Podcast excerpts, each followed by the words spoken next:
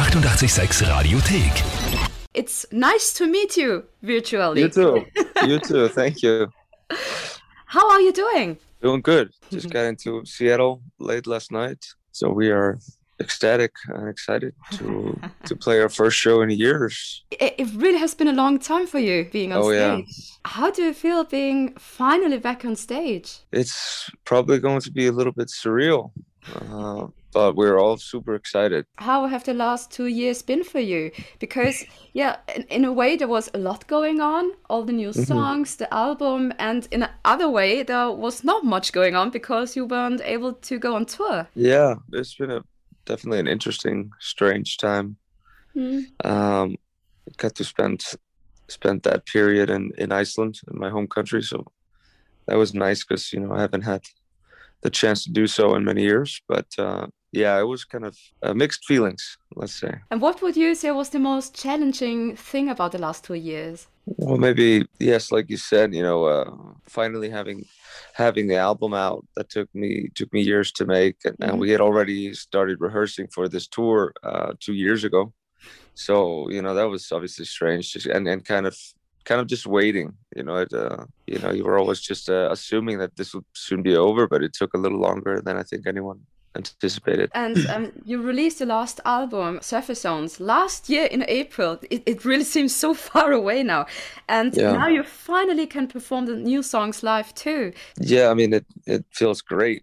Uh, we're just truly excited. I don't think I've been this excited before to to tour, and uh, and I'm also looking forward to because I've been hearing from some of my music friends that um, that you know the energy from the audience is very special at the moment. You know, it's like it's like on a higher level, probably because it's been so long since people are able to go and see live music. No, we're just truly. I mean that we're very excited, but also for other reasons because we have. Uh, we have more people on stage this time. We have 2 backup singers, and it'll be the seven of us on stage. So we're bringing, you know, a bigger sound, and that's been really enjoyable, you know, especially for for some of these new songs that we have. So you know, we're we're excited for many reasons, to be honest. And you've also done so many great things during the last year. For example, of course, we had um, your new album.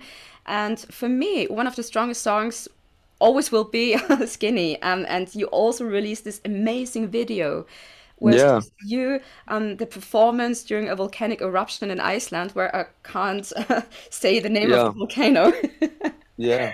And it's a Um, video um, you can't really plan. So, um, who came up with the idea doing this video, this performance video? We had heard that there might be a chance of an eruption, hmm and I've been waiting for years to be able to uh, to perform uh, at a volcanic eruption. Um, so I was, I you know you, you were just lucky too because sometimes um, these eruptions can be where it kind of is spitting you know fire in the air, so you can't really get so close. But this one was very you know tourist friendly, I guess.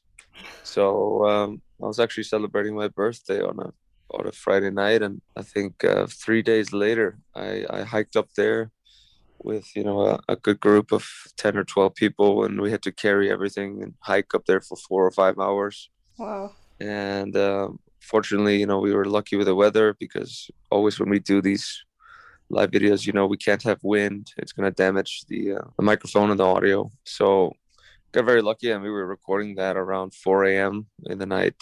Uh, it was truly truly a magical magical night yeah It's a very memorable moment because you can't do Absolutely. this every day. exactly yeah i mean there were we did a couple of those uh, uh, fun live Mhm. performance videos that we've sort of been you know unable to do in in the years before when we were touring all the time so yeah that that was exciting we we, we were able to go and, and do like four four or five videos So maybe you just have been a little bit lucky because otherwise, in a normal year, you might have been on tour when the Yep. when there's the eruption, the volcano eruption, right? yeah exactly exactly Um, and your live performances, the videos, they always are so interesting and, and so amazing to watch too. Um, Thank for you. Way down we go. You had a performance in a volcano. Yeah, um, we went into the magma chamber. Yes. Yeah, and then for save yourself on an iceberg, um, breaking mm-hmm. baby on a rock island in the middle, obviously in the middle of nowhere. So, yeah. Um, what's next? What else do you want to do? Do you have? Do you already have some some some ideas? Like, okay, this is a place I want to do one of those um live performance videos. Yeah, I mean, I really enjoy those. It's always like such an adventure. Usually, it takes us like twenty six hours mm-hmm. and some of them very challenging, as you can understand. You know, we have to carry like um, you know g- generators for electricity, mm-hmm. which we you know always like hide somewhere and, and try to you know put foam and stuff to to minimize the noise from those but they're so exciting and it's kind of like the fact that we're playing it live is, is makes it kind of very special. Now we've done so many in Iceland, you know, we've kind of covered everything we could do there. So I would love to to start doing those around the world. To be honest, you know, mm-hmm. different mm-hmm. continents and different countries, and you know, hopefully even space one day. But we have some great mountains and lakes here in Austria. Yes. Just just an idea for you. no, um, we once we we once played with the, the Rolling Stones in the mountains for about 115,000 people. It was absolutely crazy. It's in my hometown, actually. oh wow! of course, talk about the future, and mm-hmm. now the next weeks you're busy AF. yeah. But um, how much new music do you already have on your desk since you finished working on Surface Sounds? Because I don't think you are someone who just stops writing songs.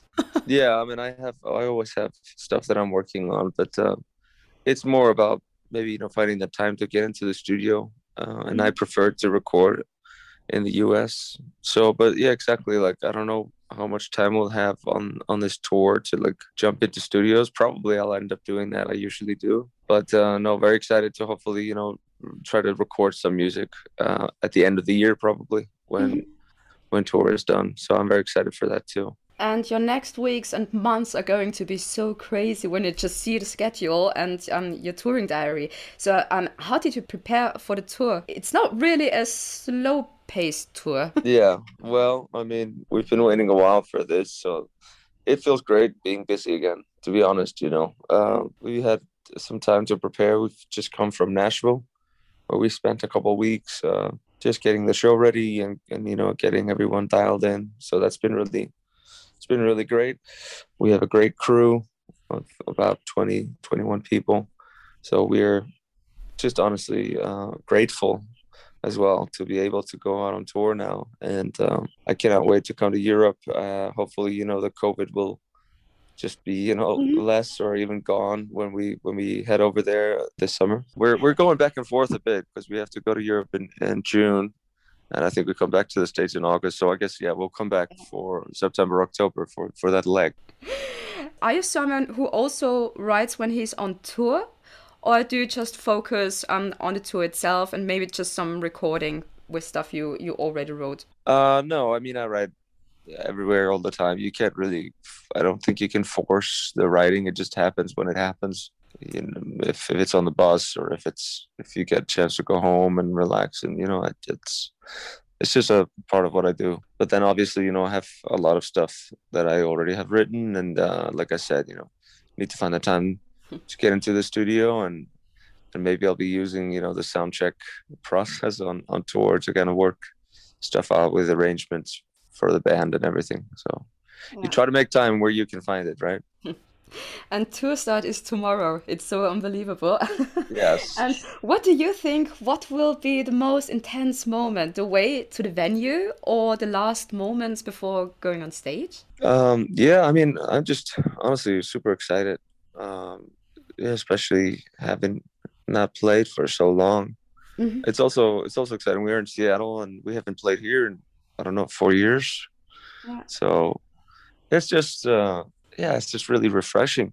Just going back on the road. I don't know. I don't think I've been this excited before to go tour. Yeah, and we're so much looking forward to October because yeah. everyone who has seen you already wants more.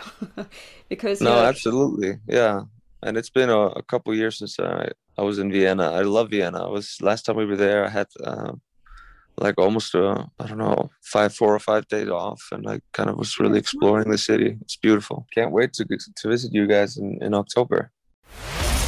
Die 886 Radiothek. Jederzeit abrufbar auf radio886.at. 886! 886.